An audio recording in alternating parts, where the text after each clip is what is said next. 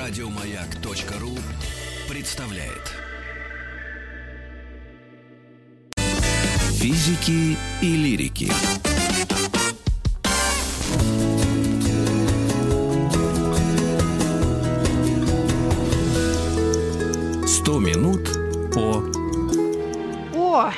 Великих географических открытиях. А, Александр Борисович, присоединяйтесь. Повод для цикла 27 апреля, День памяти знаменитого португальского и испанского мореплавателя Фернана Магеллана. И о нем мы будем говорить в четверг. А сегодня другой первооткрыватель. Мы о нем вам расскажем. И, точнее, наш гость, да, Александр Борисович? Сергей... Да, старший преподаватель Алло. географического факультета МГУ Сергей Мухаметов. Здравствуйте, Сергей. Здравствуйте. Здравствуйте, Маргарита Михайловна, здравствуйте, Александр Борисович. Здравствуйте, Сегодня- уважаемые Ой, радиослушатели. тогда уж давайте ваше отчество тоже скажите нам, Сергей, пожалуйста. Э, Сергей Сергеевич меня зовут, да, старший преподаватель. Сергей Сергей Сергеевич. Сергеевич. Сергей Сергеевич, морские экспедиции португальской колониальной империи и Генрих мореплаватель. А сегодня мы говорить будем именно о нем. С чего начнем? Ну, во-первых, э, раз мы говорим о географических открытиях, на секундочку просто хочется сказать, что же такое открытие. Мгм. Вот, э, потому что э, все мы знаем, что, допустим, Колумб открыл Америку, и одновременно с этим мы знаем, что э, викинги еще за 500 лет до него тоже сделали то же самое. Тем не менее, в истории остался Колумб. То А есть, э, Америго Веспуччи, опять же, тоже что-то туда метался, метался, и что? Ну, он, да, он на самом деле до самого э, своего последнего дня считал, что он открыл... В честь него э, Америку Индию, назвали, по-моему, да? И, э, да, и Америка названа в честь Америго Веспуччи, который первым понял, что что-то совсем новое открыли. А, можно сказать, что открытие хорошо лишь тогда, когда его плодами можно воспользоваться. То есть цивилизация созрела. То есть а, географическое открытие, вот в историческом смысле этого слова, означает э, включение какого-либо земельного пространства в серу общечеловеческой культуры, вовлечение его в глобальный процесс исторического развития. Это не я сказал, это э, немецкий писатель-историк Ланге. А, ну и э, цивилизация человеческая э, начала перемещаться, скажем, еще в шестом тысячелетии до нашей эры, когда домашнили э, там, верблюда и лошадь. Ну и, соответственно, э, перемещались они либо кто-то там на них напал, или засуха, не урожай, нужно было опять-таки искать новые места. А непосредственно, вот, скажем, группы людей стали перемещаться, ну, либо это были купцы, которые искали новые рынки сбыта, либо это были миссионеры, проповедники, э, как, допустим, тот же э, Ибн Батута, который за 24 года своих странствий э, три земных экватора э, такое вот расстояние прошел. А, Марко Поло, опять-таки, все вы знаете. А, Так вот, э, на самом деле са- это все хорошо, но самое главное, почему человек э, не сидел на месте и куда-то вдруг решил а, отправиться, это, конечно, жажда наживы. Мгм. Мы часто романтизируем вот эту вот э- эпоху великих географических открытий, но э, на самом деле э, она случилась вот только потому, что э, было очень много людей, которые вот э, хотели очень быстро обогатиться. Вот. э, И то есть а, отправиться в такие страны э, и получить там либо выторговать, либо вообще ограбить. э, Ограбить. Да, такие да. товары, которые, соответственно, стоят у них в Европе безумно-безумно дорого. Так вот, э, скажем, вот э, среднеземноморскую торговлю, средиземноморскую, тор- контролировали в основном э, два итальянских города, это Венеция и Генуя, ну, в частности, допустим, Марко Поло был венецианцем, он э, за это в, в генуэзской тюрьме отсидел, потому что они э, с друг с другом очень сильно враждовали, и было за что. Потому что а, вот эти вот экзотические товары Востока, арабские купцы вот в Армузе перепродавали э, венецианцам и генуэзцам, а те уже э, с большой-большой накруткой отправляли их в порты Италии, Франции и м, получали за это огромные деньги. Допустим, вот э, один из венецианских дожей оставил, ну это вот руководитель, можно сказать, э, Венецианской республики, он Мгм. оставил у себя наследство, это просто вот факт, э, 390 тысяч лир. Вот, а венецианская лира, э, когда вот он умер в 13 веке, она соответствовала примерно 34 грамма чистого золота. Вот. И эти 390 тысяч лир, чтобы вы лучше понимали, годовое жалование служанки не превышало одной трети лиры. А вот человек среднего достатка, ну, как большинство радиослушателей, он мог безбедно жить целый год на 2 лиры. А у человека было 390 тысяч. Вот, то есть э, это человек был богаче там Билла Гейтса, э, основателя Амазона, там Илона Маска вместе взятых. Вот. А, а Португалия, о которой мы сейчас будем говорить, она э, на самом деле она обращена, конечно, к Атлантическому океану, но по факту она была на заднем дворе Европы. То есть все вот эти вот э, э, те же богатые товары, там фарфор китайский из Индии, там жемчуг, ткани особой выделки, драгоценные камни, с Малайского архипелага везли пряности, которые м, стоят э, дороже, чем золото по весу шелк, опять же. Вот это вот все э, безумно э, дорогие вот эти вот вещи. А, э, в попадали э, из только из Испании, а большинство вот этих вот испанских королевств на то время они были Португалии достаточно враждебны, то есть Португалия еще больше переплачивала. Вот. А, ну то есть итоге... они современным языком, вот эти все первооткрыватели, они современным языком назывались челноки. Они ездили да. куда-то, где что-то дешево, и привозили туда, где нужно при, э, хорошо продать, правильно? В Таганроге да. говорят барыги, барыги, точно. Там он вот. барыга. Правильно, но э, не так у них все было просто, потому что были те же самые, допустим, берберские пираты, ну вообще Средиземное море, помимо венецианцев, э, венецианцев и генуэзцев, э, контролировалось еще арабами и берберами. Mm-hmm. Большая часть, соответственно, Э, испанского, испанских королевств, она была на самом деле еще не Испанией, а э, халифатом кордовским. Ну и Португалия долгое время была под э, Сергей Сергеевич, а, а уточните, пожалуйста, а... хоть вы и в географии у нас э, дока большой, но все-таки это какие годы мы, о каких годах, веках даже мы говорим? Чтобы мы ориентировались, когда что это происходило. Это 14 век, 15 ну, мы начали с 13 века, пришли к 14 и вот, соответственно, 15 век, я понял, что надо быть ближе к делу. Начнем э, про самого принца Энрике, э, который в истории остался как э, Генрих Мореплаватель. Ну, Генрих это такое на английский манер его имя переделанное. Вот. И на самом деле у нас говорят мореплаватель, но по-английски это Генрих the Navigator. То есть э, больше лучше, наверное, перевести как штурман, наверное. Вот, потому что а, особо он не плавал, он на корабле был всего три раза. Вот. Угу. А, но это, по сути, вот такой же перевод, как вот а, те же англичане говорят Иван the Terrible, хотя грозный и ужасный это разные, вещи. Ну, хотя в этом случае, может, и правы. Черт их не знает. А я предлагаю так его и называть. Иван the Terrible, и все, и, без перевода. Или Генрих Навигатор, он же мореплаватель. Ну и Генрих мореплаватель, э, принц Энрике. Почему принц? Потому что э, он, э, по сути, никогда не претендовал на португальский престол. Он был сыном Жуана I и Филиппа Ланкастерской. И поженились они в 1386 году. И это очень важно, потому что во время бракосочетания был еще заключен знаменитый Винзорский договор. это самый длинный в дипломатической истории вот, продолжавшийся до э, мировых войн аж 20 века. Договор между э, Португалией и Англией. Вот такие вот у него были родители. Вот. И э, родилось, соответственно, шесть сыновей и три дочери. Вот. И э, принц Энрике, он был э, третьим, соответственно, в семье. Вот. Поэтому он э, никогда не претендовал престол... на престол, да. Да, он родился 4 марта 1394 года.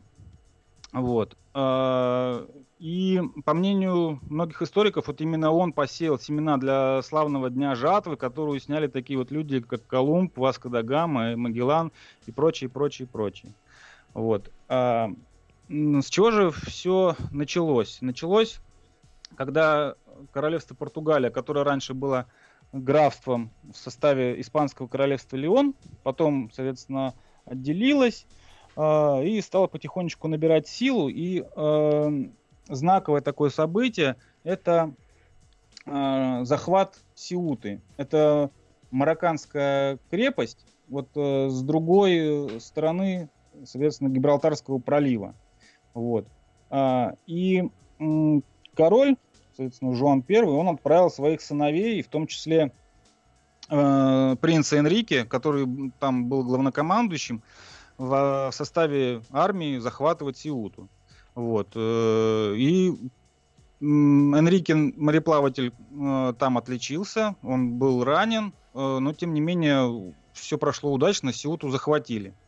И вот далее они продолжили осваивать э, север Африки, но принц Энрике, он получил возможность заглянуть в вот эти богатые мавританские архивы, увидеть э, уникальные карты стран, которые в то время были вот э, известны только в странах мусульманского мира. А, а арабы тогда очень были искусны в э, мореплавании, в астрономии, в навигации.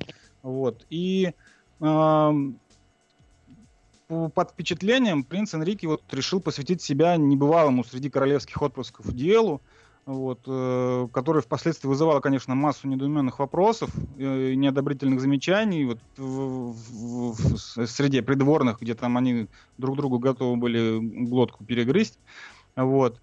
И э, король его после успеха и захвата Сиута, он на, назначил его, соответственно, герцогом а, провинции Алгарви, это самый юг Португалии. Вот. И он там а, начал действовать. А, то есть м, там есть такой мыс Сан-Висенте, а, он такой достаточно далеко вдается в Атлантический океан, такой самый и юго, юго-западная такая оконечность.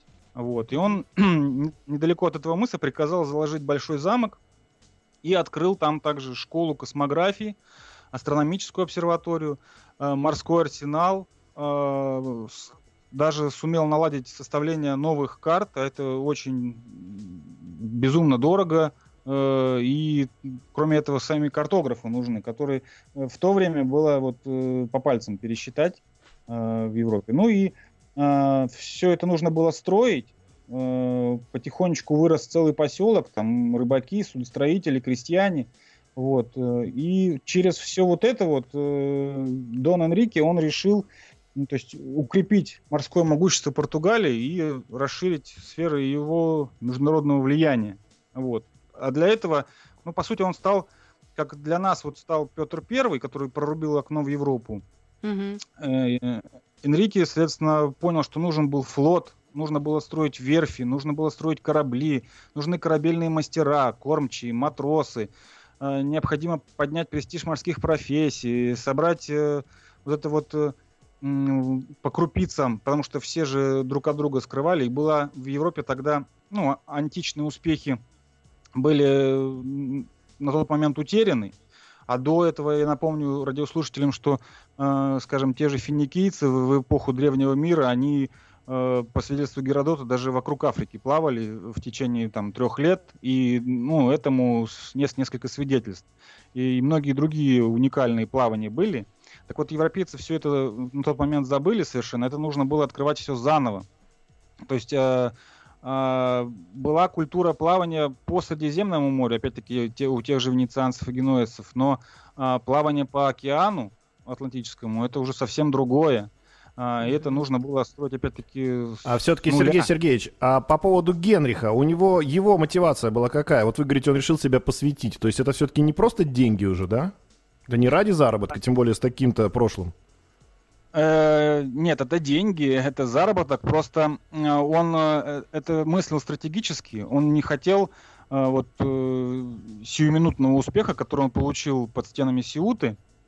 Вот, он понимал, что он увидел, что дальше на юг, вдоль африканского побережья, э, арабы Али э, были знаменитые африканские королевства, и, ну, в которых было достаточно много золота.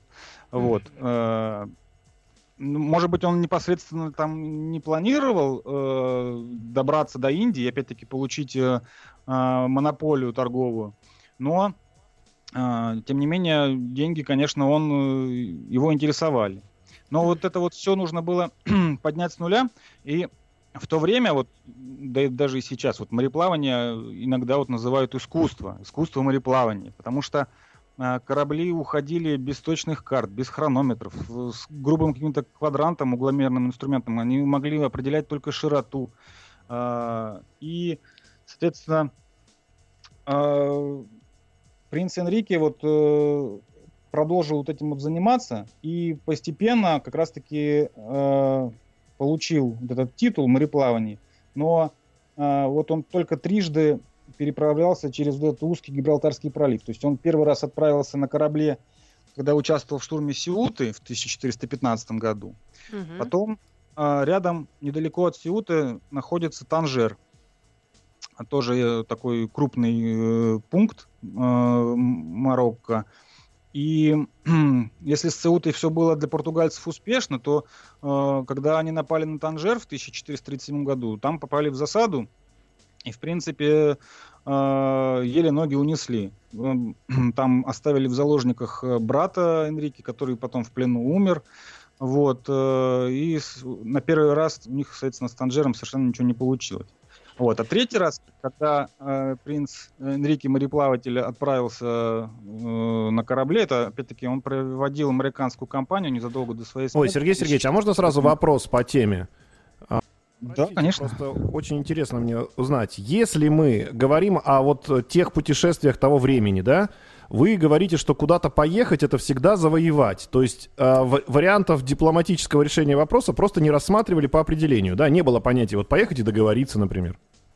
Ну, завоевать э, это как вариант, то, то есть э, географические открытия и, в том числе в результате завоеваний проходили. Э, яркий тому пример это империя Александра Македонского или там завоевание Галлии Юлием Цезарем. Вот. Но в первую очередь это именно наживо, то есть ограбить или путем торговли, опять-таки, получить э, преимущество, э, получить торговую монополию. Вот. Но э, надо сказать, что с арабами торговали ну, не очень, вот, э, потому что были ну, огромное количество войн, крестовые походы, вот. Mm-hmm. А, а, а кроме того, а, в 1453 году а, турки, соответственно, захватили Константинополь. Вот, и Византия перестала существовать. И если раньше многие торговые пути, опять-таки, с Богатого Востока, с Китая, Индии, Малайского архипелага, они шли через Византию, через Константинополь, он был крупным торговым центром, то, опять-таки, это все оказалось под турками, и они не особо хотели торговать э, с европейцами. Вот. Mm. Или, опять-таки, заламывали еще большие цены. Вот. И тогда это еще больше подтолкнуло э, португальцев отправляться вот все дальше и дальше э, вдоль африканского континента. И, но это было на самом деле, это мы так говорим, ну вот мы знаем, вот Африка, вот э, плыви себе вдоль берега. А, не, да, да, да. Мы же видим это сверху, снизу, на карте, в айфоне. а тогда-то непонятно, где это и что это. Так я вот, э, предполагаю. Пер, первая экспедиция, которую снарядил Генрих Мореплаватель, это была экспедиция Гонсало Сейчас сделаем небольшую паузу, вернемся. Да, мы вернемся к первой экспедиции э, нашего Генриха Мореплавателя после новостей новостей спорта физики и лирики.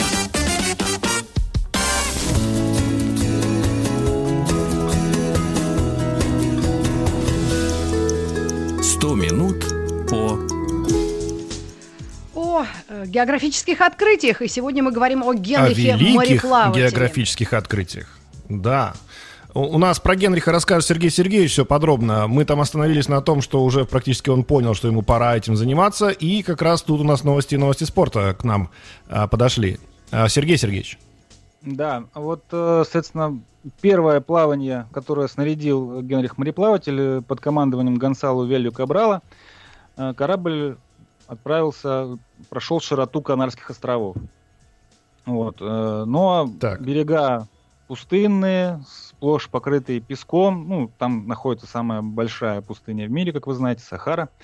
Португальцы не нашли ничего интересного, но помимо этого а, они плыли, по сути, вот на край света. Что дальше там будет, никто ничего не представлял. А, потому что, как я уже сказал, э, вот эти вот успехи античного мира в географии, в том числе в мореплавании, европейские моряки средневековья, они забыли. Утеряли. Вот. Угу. Да. И также арабы у которых они тоже учились, э, у арабов был такой вот суеверный страх перед открытым водным пространством, которое вот лежало к западу от Европы и от Африки, то есть перед Атлантическим океаном. Арабы его называли море кромешной тьмы. Вот. Он, они считали, что он безграничный на Западе. Вот все земли, которые откроют в этом Атлантическом океане, они заранее объявлялись необитаемыми. Вот. И, сами арабы недалеко э, плавали вдоль африканского побережья, и поэтому португальцам также было очень страшно. Вот, потому что а, вот вы плывете, а, солнце все выше и выше, становится mm-hmm. все жарче и жарче. А, кое-где на берегу видите а, местных жителей, а кожа у этих местных жителей все чернее и чернее. Вот. А, ну, если продолжить, соответственно, так скоро морская вода превратится в кипяток, э, все обуглится от э, этого жара, сгорят корабли. Сгорят, ну, край сгорят... света типичный, да. Да, то есть... Э, и м, арабы вот считали, что под 29 градусом на северной широте э, на Атлантическом побережье Африки лежит мыс, который они называли Нун. Вот э, даже мы, русскоговорящие, понимаем, что это переводится как «нет». А вот, э, то есть э, у арабов была Там легенда, ничто, которая... Да? А, которая вот э, все, кто южнее этого мыса пройдет, он не сможет вернуться назад. Вот, потому что там ни деревьев, ни травы, голая обожженная земля, э, ну и плюс еще там так мелко, что ни один корабль не может проплыть. Вот. Э, очень страшно. Вот. Э, что же сделал э, Генрих мореплаватель? Потому что э, набрать э, состав э, экипажей при таких вот э, мыслях было очень тяжело. Потому что а, они начинали роптать, бунтовать, и э, какие бы твердые капитаны не были, все равно им приходилось поворачивать назад. А по совместительству э, Генрих Мореплаватель был великим магистром Ордена Христа Духовно-Рыцарского. Это остатки от э, португальских владений тамплиеров, вот э, они преобразовались в этот орден Христа, и этот орден, он э, представляет собой такой красный прямой крест, и часто, если мы видим вот изображение португальских каравел, на них вот такой красный крест как раз изображен. Но это не знак именно Португалии, а знак именно этого ордена Христа. Так вот, да. Генрих Мореплаватель добился у Папы Римского, чтобы Э, его моряки еще перед началом плавания получали отпущение всех грехов. Mm, хитренький. Вот. И, да, и поэтому, соответственно, умирать уже не страшно совсем. А, они в рай попадут. Вот, поэтому можно было смело идти дальше и дальше. Вот, хотя, конечно, боялись. Вот. Да, и мы напомним нашим слушателям, что как раз Генрих Мореплаватель был а, владельцем или управляющим как раз а, того региона Алгарви, да, где находился самый мы, мы Сан, Святого Викентия, Сан-Винсенти, да, это самый да. западный край Евро, европейского континента, и был океан безбрежный впереди, правильно? То есть ему было ну, удобно оттуда стартовать. Вот этот э, мыс Сан-Висенте, он э, в честь Святого Винсента, который вот э, еще в 300-х годах, э, это раннее христианство, он в Сарагосе проповедовал, и когда да. были вот гонения на христиан во время римского императора Диоклетиана, он тогда, в общем, Э, пострадал очень сильно, в общем, убили его. Вот. Ага. Э, и по легенде э, с мощами лодку выкинуло как раз в районе этого мыса, и поэтому вот этот мыс назвали Сан-Висенте. Ага. Вот. Но, соответственно, потом этот, наконец, мыс нет, прошли. И то ага. есть за, за него можно проходить. Но на этом суеверия не прекратились. Просто, значит, э, вот этот вот мыс э, находится дальше. То есть следующий мыс Бохадор, вот, э, с арабского отец опасности. Вот. Значит, там этот мыс находится. Вот. И э, в 1434 году э, уже следующий мореплаватель жил Эаниш. Вот, э, он э, обогнул этот мыс Бахадор. Вот. И э, дошел до Гвинеи и, соответственно, сообщил, что плыть под парусами здесь так же легко, как и у нас дома. А вот, а эта страна богатая, и всего в ней в изобилии. И более того, когда он вернулся в Португалию, он преподнес э, Генриху мореплавателю э, букет э, роз, ну, правда, они уже были, конечно, засохшие, но которые он сорвал за этим мысом Бахадор. А, и, то есть, так а сам уже... этот мыс Бахадор современный, это где? Это Африка? Он обогнул Африку или как? Uh, нет, до того, чтобы обогнуть Африку, это очень-очень, uh, соответственно, Да, тогда куда он плыл? Он плыл uh, по вдоль африканского побережья северного, и вот, и он, они еще не дошли в сторону экватора, правильно? Широты. Вот. То есть, он в сторону экватора плыл, правильно я понимаю? До экватора португальцы, забегая вперед, не добрались до самой смерти Генриха мореплавателя. А. То есть а, а, они потихонечку-потихонечку продвигались, то есть там э, на 300 миль к югу вот э, ушел э, в 1441 году капитан Нуну Триштан. Он дошел это до тоже, 20 это, это одна из экспедиций Генриха мореплавателя, правильно? Да, да, это угу. все он. Вот, э, и он э, открыл э, мыс белый. Вот, по-португальски Кабо Бланка. Почему белый? Потому что там э, большое количество вот этих вот белых ослепительных э, кварцевых песков. Вот. Э, и э, также э, еще, чем плавание ну, внутри штана знаменательно, он э, в Европу привез э, 28 черных рабов.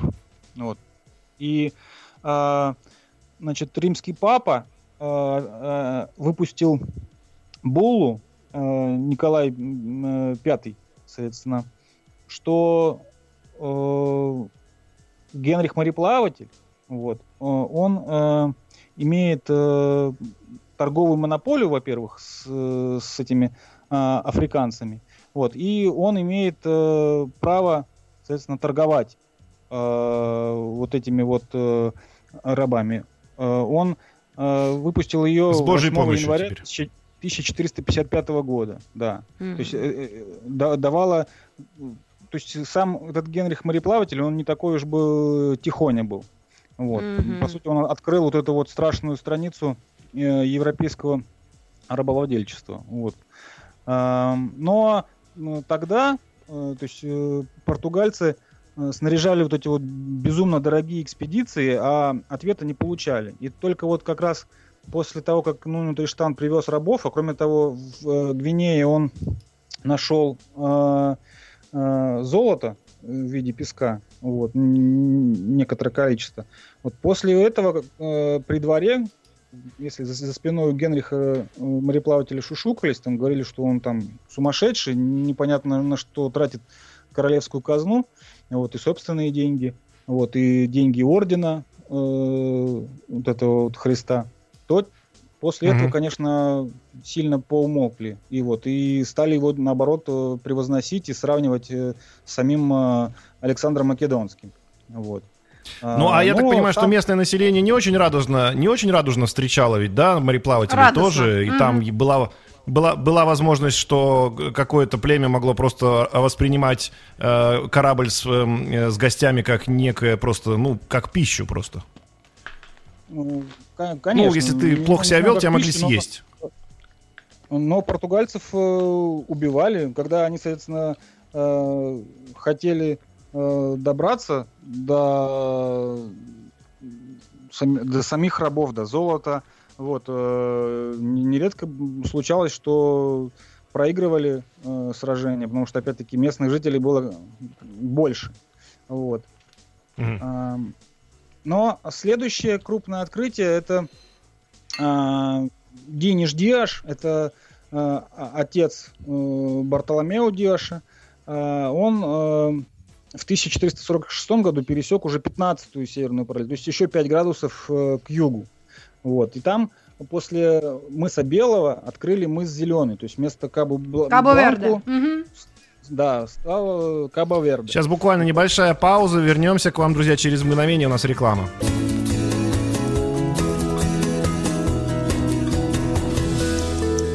Сто минут по... Сто минут о великих открытиях, друзья. И мы сейчас продолжаем с Сергеем Сергеевичем. А, мы говорим сегодня про Генрих, о Генрихе мореплавателе, но не только. Я так понимаю, что мы уже пошли дальше. Сергей Сергеевич, вам слово. Да, мы дошли до того, что э, Диниш э, Диаш дошел до мыса Зеленого, Кабаверде, э, потому что после вот этих вот сахарских песков э, наконец-то увидели зелень пальм. Вот. И позже французы примерно в этом месте основали э, поселение Дакар. Ну и оно и сейчас существует. Вот, и было вот это вот знаменитое ралли Париж-Дакар. Угу. Вот.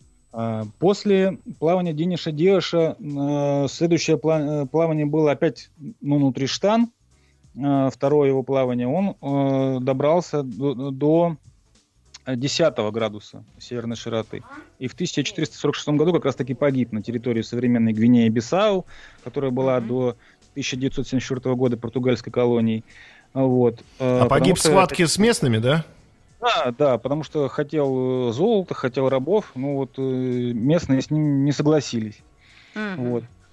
А, ну и а, в этот момент, как раз, как я уже говорил, в 1453 году а, Византия перестала существовать, османы захватили Константинополь, и после этого установили огромные пошлины на торговлю. И, вот, и тут как раз э, Португалия и получила преимущество, потому что они очень долгое время скрывали свои плавания от остальных э, стран, вот. Mm-hmm. И у них были определенные уже успехи. Вот. А, благодаря, опять-таки, нашему герою, Генриху мореплавателю. Свою а последнюю... вот, Сергей Сергеевич, вопрос такой. Вот я недавно тут узнал, что, например, Пенни Лейн, известная очень улица, да, в, собственно, в... Лондоне. В, на родине, Лондон. на родине, да, Битлов. А, не, не в Лондоне, Пенни Лейн, она находится, по-моему, как раз Господи, вылетело, что же с головы-то? Откуда Битлз, из какого Ливерпуле, города? Ливерпуле, но в, в этом самом Лондоне конечно, тоже есть да. Пенни Лейн. Вот, так Пенни Лейн, э, значит, это улица, названная в честь э, человека, который занимался рыботорговлей. И там даже многие кричали, давайте переименуем ее. Все говорят, ну, она уже не ассоциируется с этим человеком, она, она вроде как ассоциируется с битлами, поэтому ее не трогаем. Вот отношение к мореплавателю Генриху, да, сегодня в современной э, Португалии какое? А, очень просто на этот вопрос ответить. Эм, э, на набережной Лиссабона стоит огромный, огромный, огромный памятник э, из белого известняка. Э, он, соответственно, 52 метра в высоту, 20 метров uh-huh. в ширину.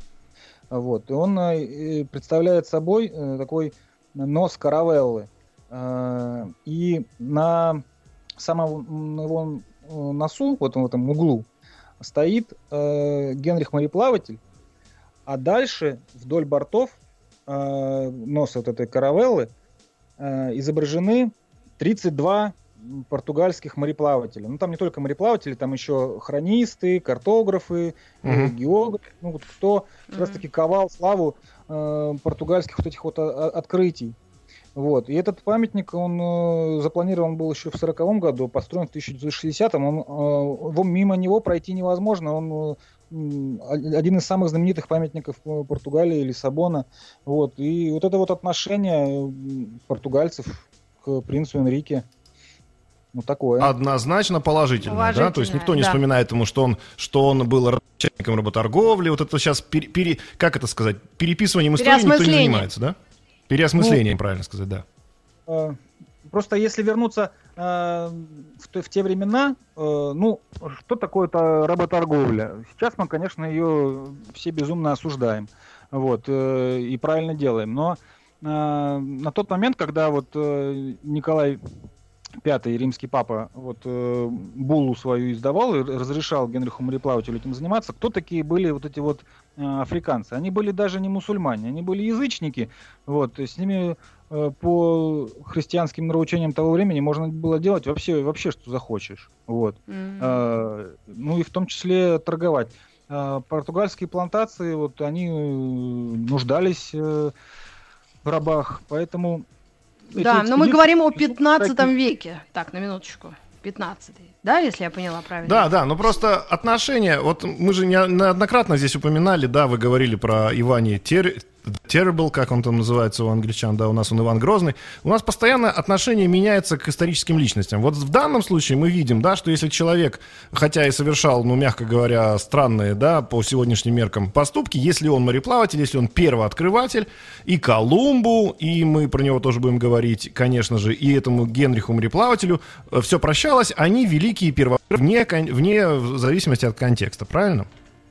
Ну, а вот с Генрихом мореплавателем вот у португальцев ассоциируется самый, вот, что называется, расцвет э, португальской империи, потому что э, с небольшого вот этого вот графства в составе королевства Леон испанского за какие-то вот несколько столетий, а именно самый качественный скачок был именно заложен Генрихом мореплавателем, э, она превратилась в огромную империю. Э, Португальская э, империя, она простиралась вот все африканское побережье, в той же Гвинее Бисау, э, в Анголе, в Мозамбике, говорят на португальском языке. А, кроме того, далее, если мы будем говорить о Колумбии, когда опять-таки испанцы открыли огромное количество территорий э, в Америке, там э, схлестнулись вот эти вот два государства, португальцы, которые плыли вокруг Африки, и, соответственно, испанцы, которые плыли, пересекали Атлантику к Америке. И э, чтобы не э, враждовать, не, чтобы их сферы интересов не пересекались, они обратились э, к самому главному человеку в их понимании на тот момент, папе римскому, опять-таки, ну, уже другому, который mm-hmm. поделил мир только между двумя этими странами. Все остальные в расчет вообще не принимались. Вот мир был на тот момент поделен между Испанией и Португалией. А, и если Испания, она тогда как раз-таки объединилась и была действительно величайшим королевством огромным, то Португалию, mm-hmm. по сути, э, вот этой великой империей сделал э, Энрике Мореплаватель. Ну, а потом пришли британцы и всех разогнали. Как в том анекдоте, помните, про избушку лесника. Ну что ж, угу. спасибо огромное. Очень интересные знания. Если э, все, кто нас слышал сегодня, поподробнее захочет узнать об этом, можно просто в гугле на, на, найти это имя Генрих Мореплаватель. Дальше посмотреть, как развивалась история и судьба этого удивительного человека. Спасибо вам огромное. Еще больше подкастов на радиомаяк.ру